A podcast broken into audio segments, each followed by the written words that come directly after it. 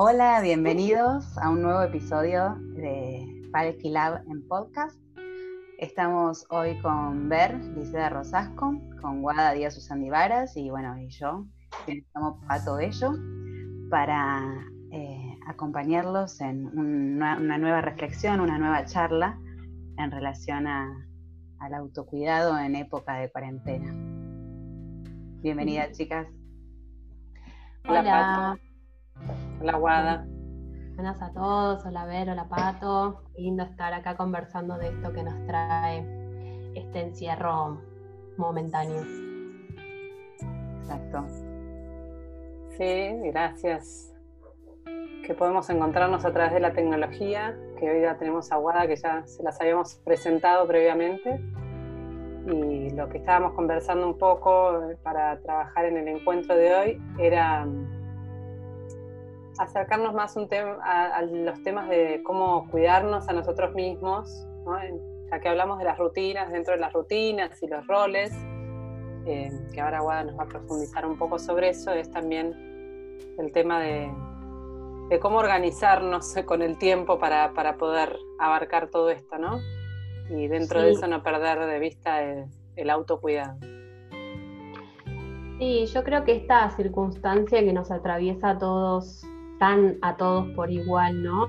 O sea, aunque las características de las realidades sean diferentes de cada uno, hay algo de tener la rutina habitual que hace que tengamos que tener más atención a nuestra, a nuestra rutina, a nuestro día a día, a cómo organizamos nuestro tiempo, porque esta situación no es común, ¿no? No es algo que podamos decir, bueno, nos quedamos en casa y entonces todos los días son iguales que, que antes. Nos vamos a hacer de cuenta que podemos mantener una rutina como si nada pasara, porque están pasando un montón de cosas y esas cosas tienen un impacto en nuestras emociones. Entonces, si bien la rutina organiza y, nos ayuda como a, a, tener cierta estructura, mm. eso es súper importante para después poder ser flexibles, ¿no? Porque si no tuviésemos la estructura, en todo caso no habría flexibilidad, sino más caos por ahí, o desorden o algo que nos lleve como al malestar. En cambio, la rutina por ahí lo que permite es tener como cierta base, cierta estructura, algún orden, algún horizonte, para después ser flexibles con la realidad de este momento, que no es nada natural. Sí, claro, y vos decías eh, hace un ratito también que eh, incluso nuestros roles se ven modificados y alterados y en muchos casos eh, exacerbados, ¿no? Claro, porque muchas veces pensamos en, la rutina como, un problema y me parece que lo que hay que pensar también es quién desempeña esas rutinas, ¿no? Antes de pensar en cómo la voy a ordenar, cómo la voy a organizar y qué voy a hacer, es pensar un poco en quién está desarrollando esa rutina. Y ese quién somos nosotros ocupando un montón de roles que venimos ocupando habitualmente, pero que ahora están algunos eh, exacerbados y, otros más comprometidos, que nos requieren más tiempo. Sí, incluso a los roles que teníamos antes tenemos que agregarles otros novedosos, ¿sí? Que, que, no habíamos experimentado antes, como por ejemplo tener que explicarle un tema de clase a, a nuestros hijos y cosas que eh, no, que, antes ni siquiera teníamos ese rol. Exacto. Sí, o roles que, perdón, roles que habitualmente son delegados, quizás como algunas tareas del hogar, que en este momento no disponemos de, esa mano extra tan valiosa que puede ayudarnos. Eh, sí. Incluso cuando habitualmente lo hacemos, eh, los tiempos también dentro del hogar han cambiado y requieren inevitablemente una adaptación a eso, ¿no? Bueno, por suerte acá somos tres terapistas ocupacionales que de adaptaciones y de análisis de las actividades hemos estudiado y observado mucho, pero esta es una situación también nueva para nosotros, como decimos Guada, para todo el mundo no hay gente, generaciones vivas que hayan experimentado este tipo de aislamiento eh, tan mundial y... Sí, tan global. Global. No, pienso que, eh, bueno, incluso el rol de hijos, ¿no? Como que los que tenemos la suerte de todavía tener ese rol, hoy en día con el aislamiento de las personas mayores aún más, eh, es un rol que como que tomó otra relevancia y se, se puso a competir ¿no? con el rol de madre, rol de hijo, rol de educador, rol de ama de casa, rol de trabajador. Todo eso junto en una misma persona, en una misma unidad de tiempo, en un mismo espacio. Entonces, eh, creo que son tantas cosas las que suceden al mismo tiempo que está bueno como realmente tomarse un rato para discernir entre lo que es exigencia, lo que hay que hacer, lo que debería hacer, lo que puedo, como que si no nos, metemos en la vorágine de tener que cumplir con un montón de cosas que ya no sabemos si son internas o externas. Eh, y entonces estos espacios, por eso está, este, momentos de reflexión y de escucha me parecen interesantes porque pueden acercar herramientas a parar un poco cuando estamos muy eh, fuera de, nuestro propio ritmo interno, que se pierde, ¿cómo no se va a perder con todo esto?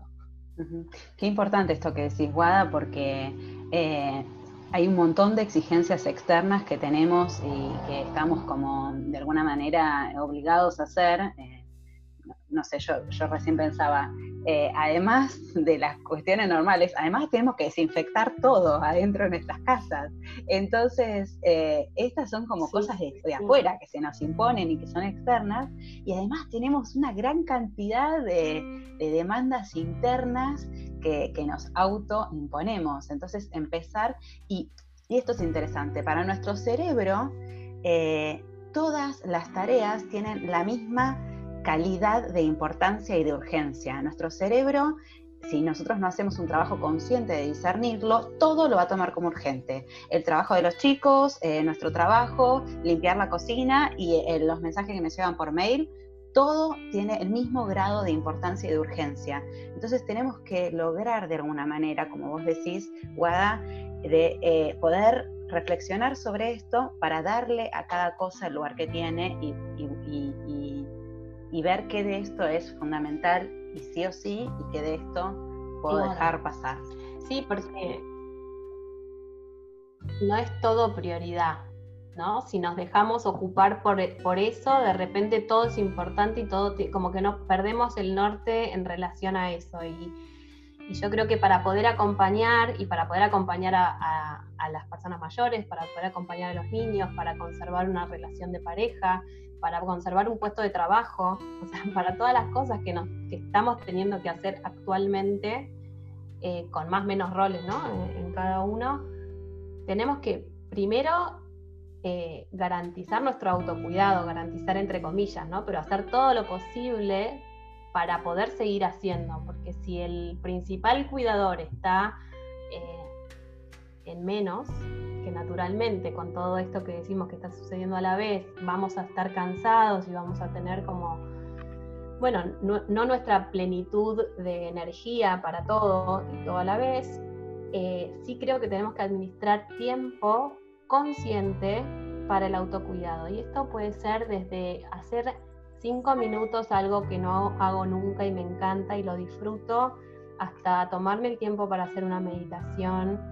Eh, respirar un rato, salir por la ventana, tomar aire y volver, em, hacer algo que disfrute mucho, no sé, pueden ser pequeñas cosas, pero que casi que son vitales para poder seguir teniendo energía disponible. Si yo no recargo energía, no voy a poder seguir con toda esa lista de roles que enumeramos hace un rato. ¿Quién los va a hacer? Digo, más allá de si la rutina está ordenada o desordenada, si no hay quien la ejerza, quien la desempeñe, sí. bueno. Tal cual. Y en este sentido yo creo que el autocuidado sí es prioritario. El que nosotros podamos tomar conciencia de que como sostenes en nuestra familia para los otros y para nosotros mismos, eh, el autocuidado es prioridad. Igual, eh, ver acá tenía una lista o unas sugerencias de, cosas que podíamos hacer para nuestro autocuidado. Ah, sí, es algo que tengo que respetar la, fuente, ¿no? Creo que claro, de, la página de INECO, eh, que lo podemos compartir, sino igualmente en el Instagram de Palquilab, arroba Palquilab. Eh, Las historias podemos dejar. Para que puedan verlo ahí. Eh, de todas maneras, eh, me, está, me parece bueno tenerlo como una guía, aparte está hecho con dibujitos, lo cual también ayuda no solo eh, a, para tenerlo presente, sino también para transmitirlo al resto de la familia, sobre todo cuando hay más pequeños. Pero mm, cómo hacer que esto no se transforme en una exigencia más, ¿no? En esto que hablamos del tiempo y del autocuidado, me parece fundamental lo que decías, Guada, de encontrar algo que nos conecte con eh, el disfrute, con el placer. Eh, bien entendido, ¿no? Eh, porque creo que mm, si, si, lo tomamos como algo que debemos hacer, sí, o sea, está bueno tomarlo como lo tenemos que hacer porque es algo necesario para cuidarnos, cuidar de uno mismo de una misma para después poder estar disponible para otros en el sentido que sea. Alguien estamos en, en casa o alguien que requiere nuestra atención profesional o vincular afectiva por teléfono, porque a veces también una charla telefónica demanda nuestra atención y si no estamos disponibles también desde ese lugar, eh, o sea que el, eh, el autocuidado sí es algo necesario y tomarlo como fundamental, pero que no se transforme en otra exigencia. Por eso me parecía esto que decías, ¿no? Conectarlo con el placer, con el disfrute y algo que sea eh, de nuestra esencia, sabroso, por decirlo así, que, lo podamos saborear eh, mientras lo hacemos. Yo creo que lo que hay que tener eh, presente es como ser muy conscientes de que es necesario el autocuidado. O sea, es una. Hay que, hay que volverlo imprescindible, hay que volverlo necesario y hacer algo obligatoriamente no estaría respetando ese principio. Entonces, cualquier cosa que yo me imponga va a perder el principio por el cual yo lo iba a hacer, con lo cual, o sea, entiende perfectamente, me parece que es un, muy buen dato el que tirás porque, porque si no, caemos, pisamos nuestro propio palito. O sea, la idea es encontrar aquellas satisfacciones que sean realmente muy genuinas que tengan que ver con nuestra identidad, con lo que realmente nosotros disfrutamos y somos, y que por ahí esta oportunidad de, estar eh, tanto tiempo en aislamiento eh, con el afuera, no con los demás, sino con, el exterior simplemente, em, nos trae como oportunidad.